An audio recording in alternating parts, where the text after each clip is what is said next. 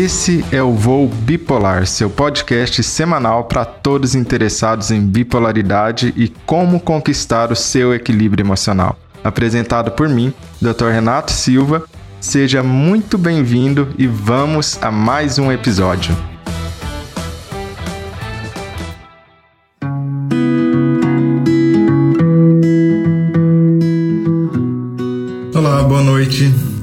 Muito bem-vindos. Nós vamos falar o que fazer quando alguém não melhora ou as razões pelas quais alguém pode não melhorar de um transtorno de humor, de uma ansiedade ou qualquer outra questão de saúde mental. A gente sabe que esse é um problema que pode acontecer bastante, né? De alguém ter um quadro que não melhora, que está refratário, e vamos ver quais são os motivos para isso acontecer e principalmente fazer para que isso melhore. Já estou convidando o Wesley aqui. Boa Opa, noite. Boa noite, Wesley. E aí, Renato? Tudo tranquilo? Tranquilo. Maravilha. Wesley, se você quiser já se apresentar para o pessoal que ainda não te conhece, Vamos lá. se é que ainda tem alguém aí que não está te conhecendo, né? Acho muito improvável, mas vamos atualizar por baixo, né? A partir do pressuposto que as pessoas não me conhecem ainda. Bom, pessoal, me chamo Wesley, eu sou psicólogo e sou mestre em neurociências e atualmente estou terminando meu doutorado em neurociências aqui na Universidade Federal de Santa Catarina. Maravilha, Wesley. E sobre o nosso assunto de hoje, Wesley, por onde que você prefere que a gente comece aí? Eu acho que, assim, ponto importante, né, Renato, quando a gente sai da graduação, é uma. A gente tem uma baixa confiança muitas vezes em atender os primeiros pacientes. Né? Imagino que isso deva acontecer também com o médico psiquiatra, né? Então, a gente sai, aí, embora a gente tenha feito estágio na graduação e atendido na graduação em supervisão para os professores, muitas vezes a gente vai para o mundo real e a gente começa a ficar com um pouco de medo, né? Porque é uma responsabilidade muito grande a gente atender um paciente na clínica, principalmente no contexto de saúde mental. Qualquer especialidade da saúde é uma responsabilidade muito grande, mas no contexto da saúde mental acredito que é especialmente é, delicado porque dependendo do prognóstico do paciente pode vir a gerar situações bem sérias. Então, uma coisa que, que acho que pelo menos para mim assim acabou me, me travando um pouco quando eu comecei a atender e Inclusive, eu, eu lembro quando você comecei a atender, eu fiz resumo de vários livros, fiz protocolo, fiz listas de como o que fazer em cada sessão, justamente porque eu estava com uma certa dificuldade, um medo muito grande de começar uma intervenção clínica com algum paciente, né? Porque quando a gente trabalha com a terapia cognitivo comportamental, a gente tem protocolos clínicos específicos para determinados casos específicos. Então, eu lembro quando eu comecei a atender, eu comecei a me preocupar. Primeiro, para eu adicionar um protocolo clínico específico em cima de um caso específico, eu preciso identificar o caso. Então, para eu identificar o caso, eu preciso pelo menos ter uma noção de diagnóstico. Então, uma vez que eu identifique o caso, uma vez que eu identifique é, qual é a demanda do paciente, eu vou na literatura científica, olho qual é a melhor intervenção para que a gente consiga oferecer ao paciente o melhor tratamento e a melhor evidência disponível para aquele paciente. No entanto, eu particularmente desconsiderei uma coisa muito importante. Na graduação, infelizmente, grande parte das graduações a gente não aprende psicologia baseada em evidência. Psicologia baseada em evidência não é só você pegar uma terapia que tem evidência científica. Psicologia baseada em evidência são três, principalmente três pilares. É o pilar número um, que é a expertise do terapeuta, isto é, você tem que ser um terapeuta que tenha uma noção clínica, um bom manejo clínico. O pilar número dois são as preferências culturais individuais do paciente, tá? E o pilar número três são aí sim a melhor evidência disponível, tá? Então, quando vem um paciente para você, por exemplo, com transtorno de ansiedade ou fobia social, por exemplo, você tem que escolher, primeiro, ver se você tem uma expertise para manejar aquele transtorno. Segundo, ver as características individuais e culturais do paciente, isto é, meu, se vocês têm um bom vínculo, etc. E terceiro, você tem que olhar na literatura qual é a evidência melhor para manejar aquele transtorno. Se você fizer essas três coisas, você está fazendo psicologia baseada em evidência. A probabilidade de melhora do paciente quando você une esses três pilares é muito maior. Você está unindo três pilares de psicologia baseada em evidência e, portanto, a probabilidade de melhora do paciente é muito maior. E aí, muitas vezes, as pessoas estão conduzindo um caso clínico e o paciente não melhora. Aí, por que, que esse paciente não melhora? Bom, talvez você não esteja dando a melhor evidência disponível para o paciente. Então, muitas vezes tem um caso de, é, por exemplo, bipolaridade e você não, não se atenta ao ciclo circadiano do paciente. É muito, aí complica. Você é como se andar de carro com pneu furado. Você não arrumou o básico, né? Você com transtorno de ansiedade, não trabalhar com nada de exposição com o paciente, só com a parte de crenças e etc. Aí já dificulta um pouco também. Então, muitas vezes o paciente não está melhorando porque provavelmente você não está oferecendo a esse paciente o melhor manejo clínico disponível. Segundo, muitas vezes o paciente não está melhorando porque eventualmente o paciente não tem o auxílio medicamentoso que precisa.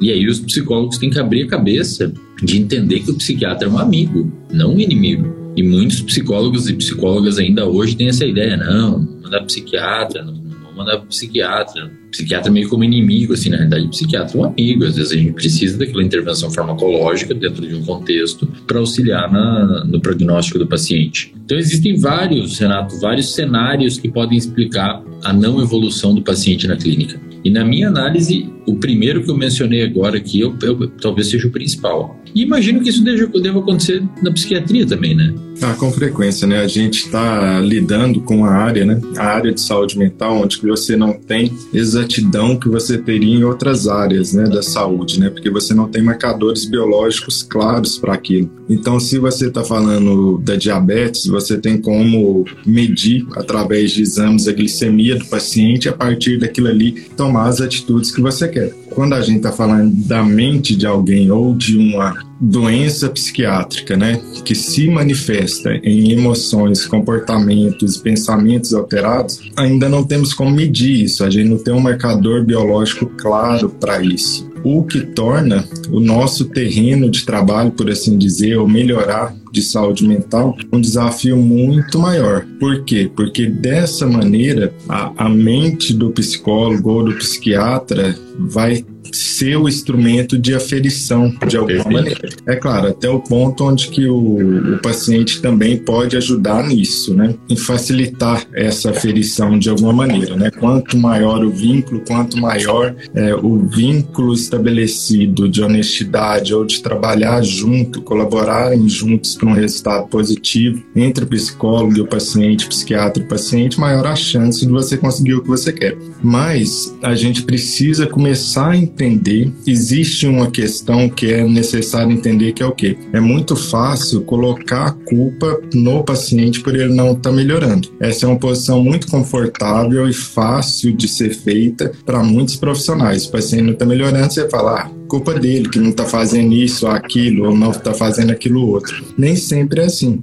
Muitas vezes as pessoas não melhoram, como você disse, porque não receberam o diagnóstico correto ou não receberam as melhores formas de tratamento e com mais evidência científica de funcionar.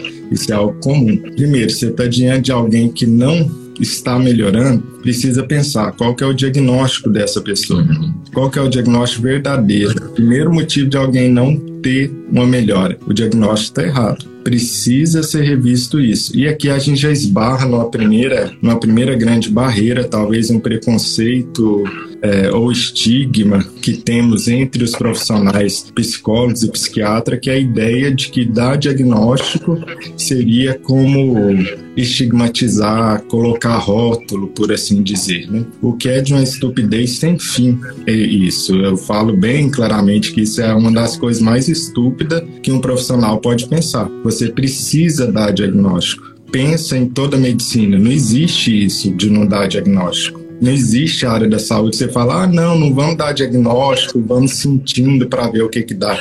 Isso não existe. vamos sentindo para ver o que que dá, é foda. Ah, não, mas eu já vi isso demais na prática de outros profissionais, né? Imagina você vai lá no oncologista porque falou que você está no câncer de intestino. Você fala, ah, qual é o meu diagnóstico? Ah, vamos, vamos vendo o que que dá, nós vamos tratando aqui, sentindo para que lado que vai. Você ia sair correndo, você ia sair correndo daquele médico oncologista vista. Do mesmo jeito, diagnóstico tem um fim prático, não é para rotular, não é para estigmatizar, não é preconceito, não é nada disso. O diagnóstico te dá uma noção do tratamento e uma noção do prognóstico, ou seja, pessoas que tiveram esse mesmo diagnóstico que eu provavelmente passaram por tais e tais situações e melhoraram quando usou método X e pioraram quando usou o método Y. Perfeito. Então eu quero saber é isso. O diagnóstico vai me dar noção do melhor tratamento, como proceder daqui para frente e do prognóstico, o que, que eu posso esperar disso. Porque um diagnóstico em saúde mental pode ser algo que vai durar um, dois meses e pronto, acabou, ou pode ser algo que é crônico e você precisa utilizar medicamento ou fazer outras formas de tratamento o resto da sua vida. Obviamente muda muito se eu mudo o diagnóstico. Né? Tratamento, mesma coisa. Existem condições que se eu der esse remédio aqui, eu melhoro muito elas. Mas se eu der o mesmo remédio para outra condição, eu pioro a pessoa. Quer dizer que o meu remédio, o meu tratamento está piorando ela. Por quê? Porque você errou no diagnóstico. Então, o diagnóstico é essencial. Não pensa nessa coisa que diagnóstico é rótulo, que é estigma, nada disso. O rótulo, estigma e o preconceito é na sua cabeça. Porque a pessoa ter depressão, ter bipolaridade, ter ansiedade, não significa nada sobre ela. Quem dá esse estigma, esse preconceito, é quem está pensando que Exatamente. isso é um rótulo. Exatamente. Exatamente. Eu ia falar assim, uma coisa que também é, que acho que é, muitas vezes o profissional da psicologia, você falou uma coisa muito, muito bacana. O mesmo medicamento dependendo da condição clínica, pode piorar ou melhorar o paciente. O mesmo medicamento, dependendo da condição clínica, pode piorar ou melhorar o paciente. Os terapeutas têm que entender que a mesma intervenção em psicologia, dependendo do contexto clínico, pode melhorar ou piorar o paciente também. É isso que as pessoas não entendem, Renato. Hoje, os profissionais da psicologia, eles não entendem que ele tem, eles têm várias ferramentas na mão e que cada ferramenta vai funcionar melhor em cada paciente específico. Então, psicoterapia não é um negócio não é uma, uma rede grandona assim que você joga todos os transtornos lá dentro. Psicoterapia é uma cada uma uma caixinha que cada transtorno tem que ir dentro daquela caixinha. Então você pega um paciente com ansiedade, o manejo é totalmente diferente de um paciente com depressão, que por sua vez o manejo é diferente de um paciente bipolar, que por sua vez o manejo é diferente de um paciente com transtorno de estresse pós-traumático, que é diferente de um manejo de paciente com transtorno de personalidade. Então, eu diria que o medicamento é para a psiquiatria o que a psicoterapia é para a psicologia. O medicamento, dependendo do contexto, você arrebenta a saúde mental do paciente. E a psicoterapia, dependendo do contexto, você piora muito o paciente se você não tiver o manejo clínico adequado. Então, os, os profissionais de psicologia que nos assistem e os estudantes de psicologia que nos assistem, vocês têm um abacaxi gigantesco para descascar. Vocês não são ah, eu vou sair daqui e aí vai vir, vai vir, vem. Você abre a sua agenda, vem paciente com depressão, com ansiedade, bipolar, com TEPT, com TAG, com TAB, blá blá blá blá blá blá. E aí você acha que você vai dar o mesmo tratamento para todos eles. Você tá doido? Não é assim que funciona. É igual você vir, o Renato tá atendendo ali, vem um paciente com depressão, ele dá o mesmo antidepressivo para todos os pacientes, não vai funcionar. A terapia aí no seu consultório, pessoal, é a mesma coisa. Você dá a mesma terapia para todos os pacientes, vai funcionar nos 30% deles, talvez. Os outros 70%. Então, hoje, profissionais da psicologia têm que entender que eles têm ferramentas. E assim como uma caixa de ferramenta, cada ferramenta funciona para apertar determinado parafuso. Não é uma ferramenta universal. E, obviamente, para você saber qual ferramenta você vai pegar, você tem que saber qual diagnóstico que você tem na sua frente, qual é o parafuso que você tem que apertar.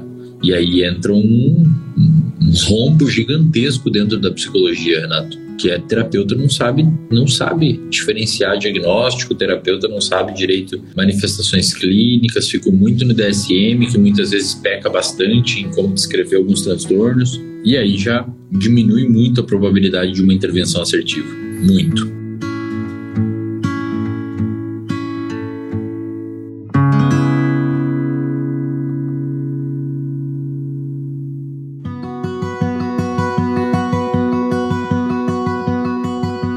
Inclusive, né, de orientar aquilo primeiro, né, ter a noção de uma orientação daquilo primeiro, é, que tem mais evidência mesmo, né, científica de funcionar. Não porque você viu funcionar uma vez ou outra no seu consultório, não é isso, né? É de se guiar pelo corpo de evidência científica que a gente tem, ao invés de simplesmente pela opinião, é, ao invés de simplesmente pelo porque seu professor fez isso, porque na sua região é assim que se faz. Isso tem demais. Se você for olhar no Brasil, por exemplo, tem lugares que não existe diagnóstico de bipolaridade. O pessoal só dá diagnóstico de transtorno de personalidade, como se os bipolares tivessem desaparecido daquela cidade. E vice-versa também. Né? Então, se você ficar apegado só ao seu local de formação, só ao que a sua cidade culturalmente atende por um motivo ou outro, você vai acabar falhando com a grande quantidade de pacientes que vão estar na sua mão. Uhum. Uma grande quantidade de pacientes vão estar na sua mão. Porque tem uma frase que eu gosto muito, né? A gente só cumprimenta quem a gente conhece. Se você não entende qual a psicopatologia, como dar um diagnóstico adequado, você não vai reconhecer, você não vai diagnosticar. E o diagnóstico psicólogo vale muito, porque você tem mais oportunidade de ver aquela pessoa. Imagina o psiquiatra vê uma vez o paciente, né? Vai ficar uma hora com ele no mês. Quanto você vai ver? Quatro, oito, doze vezes no mês. Né? A sua capacidade de fechar, de ver nuances, de ver alterações é muito maior. Mas você precisa conhecer, porque senão vai estar na sua cara que você não vai dar a mão, você não vai cumprimentar, não vai reconhecer. Eu lembro de um caso onde que a paciente tinha um quadro extremamente clássico de bipolaridade, cima a baixo, assim, de livro mesmo. Não era um quadro difícil, era de livro mesmo. E a psicóloga dela falou: não, você não tem bipolaridade nem nada, porque você já fez duas faculdades e tal. Tipo, olha, olha o nível que a pessoa está trabalhando. Caramba, cara. Ela acha que um bipolar não pode ser funcional. Sendo que mais de 90% dos bipolares são extremamente funcionais. Não tem nenhum problema de ter, cursar a faculdade ou trabalhar, etc e tal. Mas esse é o nível que a gente tem hoje em dia de pessoas pessoas estudando a área psi, não só de psicólogos, mas também de psiquiatras que talvez não estejam tão ligados na importância de estudar a ciência mesmo, que os artigos nos dizem, né? Acho que é isso que a gente sempre vem tentando trazer, né, Wesley? Até por isso a gente vai fazer também a nossa mentoria para psicólogos, né? Para que a pessoa tenha conhecimento não só pelo que a vizinha disse ou a os psicólogos naquela cidade compreendem, mas qual é a evidência científica mundial, o que é compreendido mundialmente sobre isso daqui. É, e além disso também tem a nossa experiência, né? Todo dia atendendo paciente, todo dia conversando sobre casos de pacientes. Quando você vê estudos clínicos em psicologia, que, que acontece? A gente fala que tem uma barreira dos 70%. O que, que é a barreira dos 70%? Normalmente os estudos mostram que a TCC, ou as terapias de terceira onda, ACT, DBT, etc., funcionam em 70% dos pacientes. 30% não funciona por várias razões. Às vezes o terapeuta não tem um manejo clínico muito bom, o paciente muitas vezes não teve uma conectividade e confiança no terapeuta, ou o terapeuta não buscou a melhor evidência, não soube fazer um manejo adequado. Mas digamos que você controle as variáveis, os estudos mostram que a terapia funciona em 70% dos pacientes. Então a gente diz que tem a barreira dos 70%, né? É difícil de empurrar para frente essa barreira dos 70%.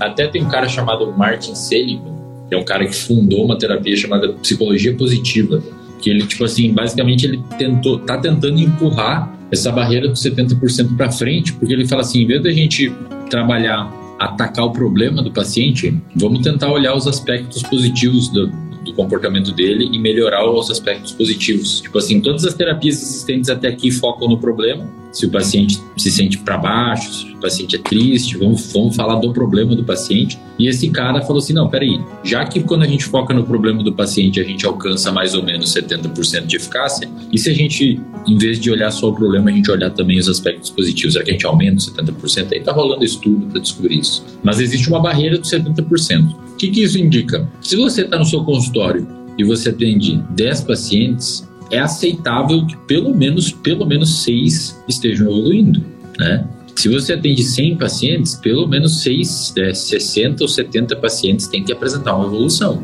Se você está atendendo 10 casos e dois pacientes estão melhorando só, tem alguma coisa errada. Por quê? Porque você não está refletindo o que a gente vê nos estudos científicos. É a mesma coisa o Renato lê uns estudos científicos e ver que ah, o lítio tem que ser assim, assim e tal, aí dá para o paciente ver que a maioria dos pacientes não estão. Alguma coisa está tá sendo desconversada nesse processo, porque o que os estudos científicos mostraram, você não está conseguindo replicar isso na sua clínica. Então, ou você não está conseguindo fazer o que eles propuseram fazer, ou alguma coisa está errada. Então, assim, você que é profissional da psicologia, dá uma olhada assim, qual está sendo o seu índice de, de melhora terapêutica porque o ideal é que gira em torno de 5 a 7, né? 5 a 7 pacientes por cada 10 tem que apresentar uma relativa melhora. Se isso acontecer, você está, de certa forma, aí sim replicando o que a gente encontra na, nos estudos científicos. E aí existem vários fatores, né? Que você tem que tomar cuidado para aumentar ou diminuir isso se você está com a melhor evidência, se você soube fazer um diagnóstico, se você tem manejo clínico, se você tem o que a gente chama de equidade de linguagem.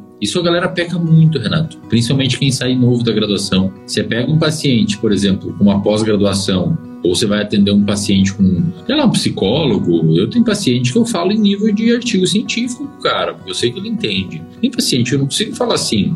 Aí você vai tratar todo mundo igual, tem que ter uma equidade, você tem que balancear isso, né? E esse tato, sabe, Renato? Esse tato, ninguém ensina, né? Não tem livro que ensina isso. É claro que, que muito a pessoa vai evoluir bastante com a própria experiência. Mas aí eu gosto de relembrar uma coisa que é importante, né? Assim, porque às vezes novamente, por a gente não ter marcador biológico e medidas mais objetivas na área psi, a experiência ela é super valorizada. O que, que eu quero dizer com isso? É aquela velha falácia de falar que a repetição leva à perfeição. É assim que fala, né? Repetição leva à perfeição, né? Na verdade, não é. Se você ficar repetindo sempre a mesma coisa errada, você vai ficar muito bom em fazer a coisa errada. Repetir não leva à perfeição nenhuma.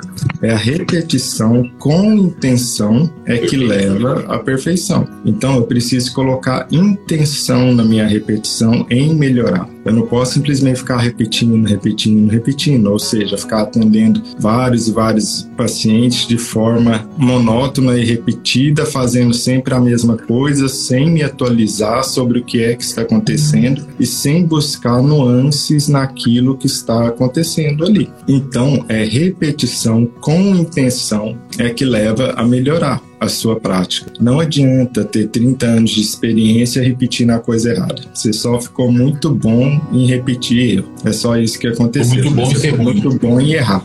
Né? Você ficou muito bom em ser ruim. Ficou muito bom em ser ruim, exatamente. Né? Então, a proposta é justamente essa: é sempre estar refletindo, aprendendo, principalmente estando juntos, junto, né, de profissionais que têm a mesma intenção que você, que é melhorar e trazer mais resultados positivos para os seus pacientes. Essa é a intenção, afinal de contas, que eu espero que todos nós que trabalhamos e somos profissionais de saúde mental tenham. É melhorar, melhorar o seu conhecimento, melhorar a sua percepção e trazer resultados positivos para os seus pacientes cada vez mais. O que o Wesley citou, por exemplo, é algo que eu sempre penso sobre isso, porém é um pouco sutil, que é o que? Você pega basicamente a epidemiologia que está descrita na ciência e compara com a sua prática clínica. Um método, uma forma de balizar o que está acontecendo. Se a sua prática clínica está muito distante do que epidemiologicamente os estudos estão te contando, tem algo errado. Eu brinquei uma vez em um certo encontro que o pessoal estava conversando e eu falei, tá, mas quantos pacientes vocês têm no seu consultório agora com diagnóstico de transtorno bipolar tipo 2? Muita gente disse que não tinha paciente que ele tinha diagnóstico de transtorno bipolar tipo 2. Será que ele tem uma amostra de pacientes tão especial assim na face da Terra? Ou ele é que não dá diagnóstico de transtorno bipolar tipo 2? Porque é impossível isso. Em um consultório de psiquiatria geral, não tem como você não ter paciente de transtorno bipolar tipo 2. Pronto, a epidemiologia dos estudos científicos terminou de te mostrar um ponto cego no seu conhecimento que você vai ter que trabalhar. Perfeito. Se você não está dando o diagnóstico de transtorno bipolar tipo 2, é porque você não sabe sobre transtorno bipolar tipo 2 e está tudo bem desde que você aprenda sobre isso. Outra questão que eu sempre falo: quantos dos seus pacientes têm diagnóstico de bipolaridade e TDAH ao mesmo tempo? Tem um diagnóstico duplo? Ah, ninguém. Isso é impossível. Alguns bipolares vão ter TDAH. É um diagnóstico raro, mas alguns vão ter TDAH comórbido. e por aí vai. Você vai olhando o que a ciência está te falando e vai comparando com a sua prática clínica. E às vezes vai ser dissonante por conta de algumas particularidades local de onde você atende, normal. Vai ter alguma variação, mas não pode variar demais. É como o Wesley disse. Os estudos científicos estão falando que TCC funciona em 70% e para você está funcionando em 20%, o problema não é da TCC, né? Provavelmente o problema é a forma como você está aplicando e você vai precisar olhar para isso e melhorar como profissional para aplicar essas práticas. E é uma ferramenta muito bonita, assim. Às vezes o pessoal perde um pouco a noção, assim. O psicólogo tem uma, uma ferramenta fantástica na mão, assim. Uma ferramenta altamente eficaz, com alto poder científico e muitas vezes o próprio psicólogo não acredita nele mesmo. O próprio psicólogo não acredita na própria ferramenta que está ali na mão dele. Então isso por si só já começa mal, né? Porque como é que um paciente vai sentir confiança num profissional que nem sente confiança nele, nem sente confiança no método? Então isso é importante vocês entenderem, pessoal. Vocês têm uma ferramenta que funciona, cientificamente comprovada que funciona. Vocês têm uma ferramenta muito poderosa, desde que vocês saibam utilizar essa ferramenta no contexto clínico, tá? E a forma de utilizar essa ferramenta no contexto clínico, ela precisa ser pautada no que o conhecimento científico já construiu. Se você está fazendo só por fazer, difícil. Muito difícil, porque aí você começa a ir muito para os achismos, aí você faz o que você acredita que é o certo, e a experiência da sua vida, e etc. E quando vê, você não está fazendo é, nenhuma forma de intervenção clínica minimamente científica. E aí é um problema, né? Porque é, é quase que perigoso, né? Você pegar um paciente. Pensa assim, o paciente no consultório de psicologia, ele se coloca num estado altamente vulnerável. E o que você vai fazer com ele ali vai modular para sempre o cérebro dele, vai mexer para sempre em circuitarias do cérebro dele. E eventualmente, daqui 30, 40 anos, aquele paciente vai continuar lembrando de você porque você fez ou uma coisa muito boa para ele ou uma coisa muito ruim para ele. Então, o psicólogo tem que tomar muito cuidado, assim, porque não pode ser de, de qualquer jeito, sabe? Você tem que ter um tato com o seu paciente. Aí a gente começa a entrar em vários problemas, né? Porque, primeiro, nem de longe a psicologia, as graduações em psicologia fornecem todo o aparato científico para um psicólogo. Então, o psicólogo não sai pronto da graduação. Não sei, pelo menos das que eu conheço, assim, não sei se existe uma, uma suficientemente boa, assim, com muita neurociência, etc. Mas é muito difícil porque é muito difícil o modelo educacional atual acompanhar o avanço científico, mas de qualquer maneira, provavelmente tem algumas melhores aí, mas a grande maioria é ruim. O psicólogo não sai preparado com as ferramentas, por isso que tem muita pós-graduação, que a galera geralmente corre atrás para aperfeiçoamento, etc. Ainda assim, nas pós-graduações você aprende muita parte acadêmica, a parte prática peca um pouco. E aí já complica um pouquinho mais também. Muito difícil você achar algum curso que tenha muita neurociência, então isso é um ponto fraco hoje e obviamente isso vai começar a crescer cada vez mais, porque inevitavelmente é o futuro, como a gente falou, e a gente vai falar melhor sobre isso. Então você pensa assim, você sai da graduação é como se fosse um mecânico, sabe? Você sai sem saber. Tipo assim, na graduação te ensinaram muito sobre como o motor do carro funciona, te ensinaram dos motores dos carros mais antigos, que hoje tem os carros novos mais, mais tecnológicos, mais digitais, que você não faz a mínima ideia de como arrumar aquele motor se der problema, e te deram um martelo na graduação. E aí você sai da graduação e você descobre que na realidade existe uma caixa de ferramentas gigantesca. Pinça, um alicate, com coisas que você consegue mexer em pequenas coisas muito finas, assim, fazer ajustes muito finos nesse motor. E você descobre que tem cada vez mais ferramentas sendo construídas para esses carros que também são carros mais, mais novos, assim, que até então a gente nem sabe direito como esses carros funcionam, mas a gente está descobrindo. E aí você se olha com um martelo na mão.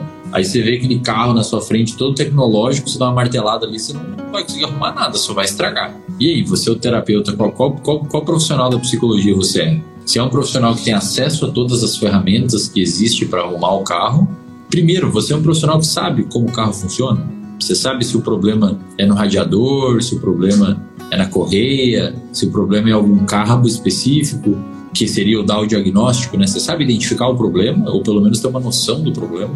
Esse é o primeiro ponto. Uma vez que você saiba, a, você tem a ferramenta para consertar, você sabe que existe a ferramenta para consertar, ou você está só com um martelo na mão ali, tá aquele martelada para todo lado, aquele motor lá, mais estraga o motor do que arruma. Eu já peguei, eu já peguei paciente que foi, quadro piorou porque passou em alguns profissionais da psicologia. O quadro piorou, assim, porque manejo totalmente equivocado, assim, total... e que, que imagino que aconteça com a psiquiatria, né? Você deve, provavelmente, né, Renato, o seu consultório, eu acredito, né, que o seu consultório deva ser mais para arrumar a cagada que foi feita por outros profissionais do que para tratar o paciente, né? Para chegar em você, o paciente provavelmente já passou por muita coisa errada, já destruíram a neuroquímica do paciente aí vem para você para você arrumar. Tanto é que eu acredito que você mais mexe em medicamento do que dá medicamento, né? Você tira, tira aqui, tira ali o que já tem. Consultório de psicologia muitas vezes é assim também, pessoal. Chega um terapeuta, um paciente para você que um profissional anterior fez uma cagada gigantesca ali no manejo clínico. Por quê?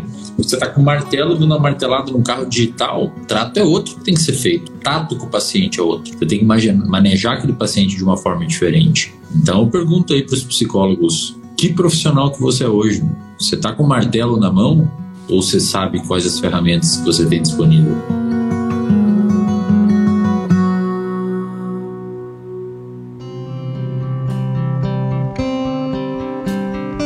Até porque um dos grandes desafios, né, Wesley, é a gente enxergar verdadeiramente a pessoa que está na nossa frente não tentar encaixar ela na nossa visão do mundo, né? Quando você sente que a pessoa não está se encaixando na sua visão do mundo, é a sua visão do mundo que tem que se expandir, não a pessoa que tem que se encolher para se encaixar ali dentro. E esse diálogo de, de ser mais flexível e conseguir personalizar o seu tratamento de acordo com a pessoa que está na sua frente tem tudo a ver com o que você está falando de ter mais ferramentas. O profissional que ele é mais experiente ou pelo menos mais efetivo, é o profissional que e maneja e tem mais ferramentas disponíveis à sua mão. Ou seja, é um profissional que ele é flexível, então ele vai se adaptar a usar essa ou aquela ferramenta de acordo com a pessoa que está à sua frente. Ele vai ouvir a pessoa que está à sua frente. O profissional talvez menos experiente ou menos efetivo é aquele que tem poucas ferramentas à sua disposição, então para martelo, né, tudo é prego, né? Então eu fico tentando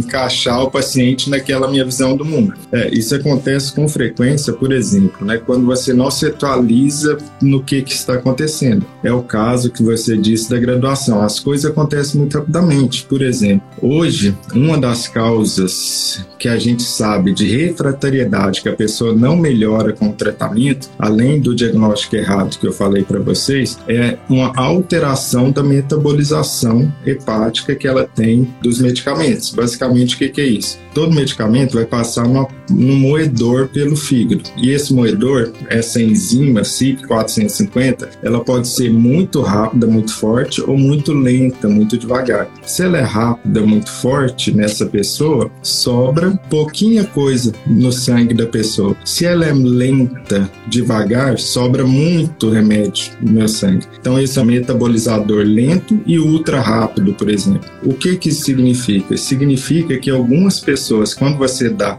10 miligramas de um remédio, vai ter muito efeito colateral, vai ficar super mal e outras não vão sentir melhora nenhuma. Por quê? Porque a metabolização delas está errada. Mas se você não sabe que existe essa diferença de metabolização, você vai achar para aquela pessoa que é metabolizador lento que é frescura, que a pessoa tá dando piti, que a pessoa tá fresca demais, não tolera efeito colateral, quando na verdade não é assim. O remédio que você tá dando para ela tá sobrando demais no sangue. É por isso que ela tá sentindo tão mal, enquanto outros que você viu não sentem mal. Mesma coisa com aquela pessoa que você dá, dá, dá remédio, ela nunca melhora. Por quê? Porque tá tão rápida a metabolização que não sobra nada no sangue dela. Então não é a culpa dela que ela não tá lá fazendo atividade física e tudo. Se você não tem noção disso, porque isso é algo recente que a gente consegue medir através de exame farmacogenético, nem todo mundo conhece os exames farmacogenéticos que já eram muito utilizados na oncologia, agora é utilizado e tem em saúde mental, você vai começar a culpar o seu paciente ou a jogar a culpa para ele, sendo que na verdade não tem nada a ver.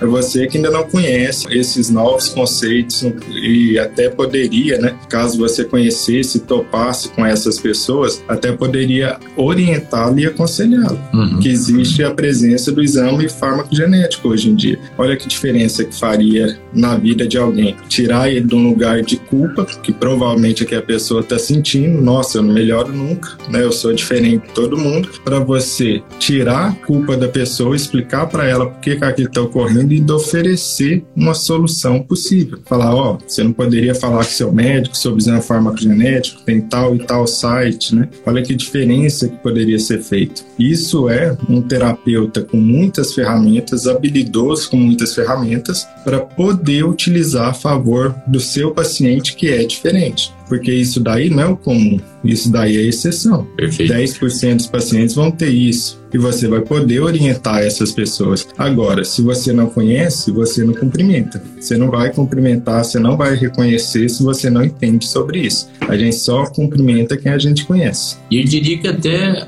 eh, fazendo uma translação para lá, para a parte da psicologia, tem alguns pacientes que você claramente percebe que eles têm uma capacidade de aprendizagem maior. E aqui eu não estou dizendo de burrice, nada assim, eu estou dizendo de capacidade de assimilação mesmo de conhecimento, ou mesmo abertura a novos conhecimentos. Tem pacientes que têm a capacidade maior de sacar o negócio ali andando. Inclusive, isso é um fator preditivo de sucesso da terapia. Afinal de contas, eu não sei se os psicólogos, os estudantes aqui presentes já perceberam, mas a terapia é um aprendizado. Né? A terapia é um processo de aprendizagem. Você, todo o processo de terapia cognitivo-comportamental, o terapeuta ensina o paciente a manejar as emoções, faz uma psicoeducação do que, que ele tem. É toda uma aprendizagem, inclusive induz neuroplasticidade, muda circuitarias do cérebro e faz com que ocorra uma melhora clínica e uma melhora dos sintomas. E eu diria até, Renato, que dá para fazer uma translação aí dessa CIP 450, né? Essa enzima hepática, daria para fazer uma translação para a capacidade de aprendizagem do paciente. Se você é um terapeuta que você percebe que o paciente tem uma capacidade maior de aprendizagem, isso pode ditar de uma forma diferente o seu manejo clínico. Se você percebe que o paciente tem uma capacidade reduzida de aprendizagem, você vai ter que manejar de forma diferente clinicamente aquele paciente. Então, assim, pessoal, vocês estão vendo que cada vez mais cada vez mais a psicologia e a psiquiatria estão indo para uma área mais individualizada. Então, o terapeuta e a terapeuta que não seguir isso e não tiver de olho nisso, vai começar a ficar cada vez mais sozinha, porque os pacientes sacam também, os pacientes entendem que o bonde está andando para esse lado e eles procuram pessoas que querem por isso também. Então eu sempre brinco quando eu dou curso para os meus alunos que nós estamos construindo um castelo aqui. A gente está fazendo uma revolução. Atualmente, no momento assim da história, a gente está fazendo uma revolução na saúde mental, que é o quê? Trazer cada vez mais aspectos biológicos, né, para a saúde mental, coisa que foi tão negligenciada por tanto tempo. A gente não sabe ainda o impacto que a gente está gerando, porque a gente não tem o que a gente chama de distanciamento histórico. Mas daqui 20 anos a gente vai olhar para trás, para essa época pandêmica, e vai falar: caramba, a saúde mental deu um boom naquela época.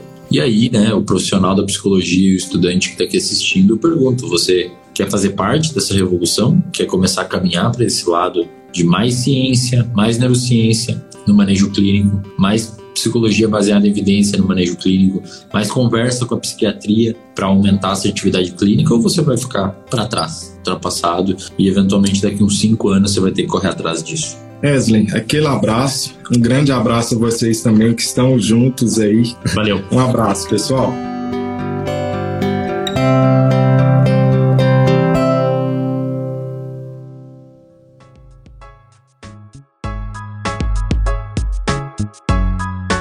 Esse foi mais um podcast Voo Bipolar. E não se esqueça de assinar e compartilhar esse podcast. Assim você ajuda essa mensagem a ir mais longe e chegar a mais pessoas que precisam dessas informações para conseguir seu equilíbrio emocional.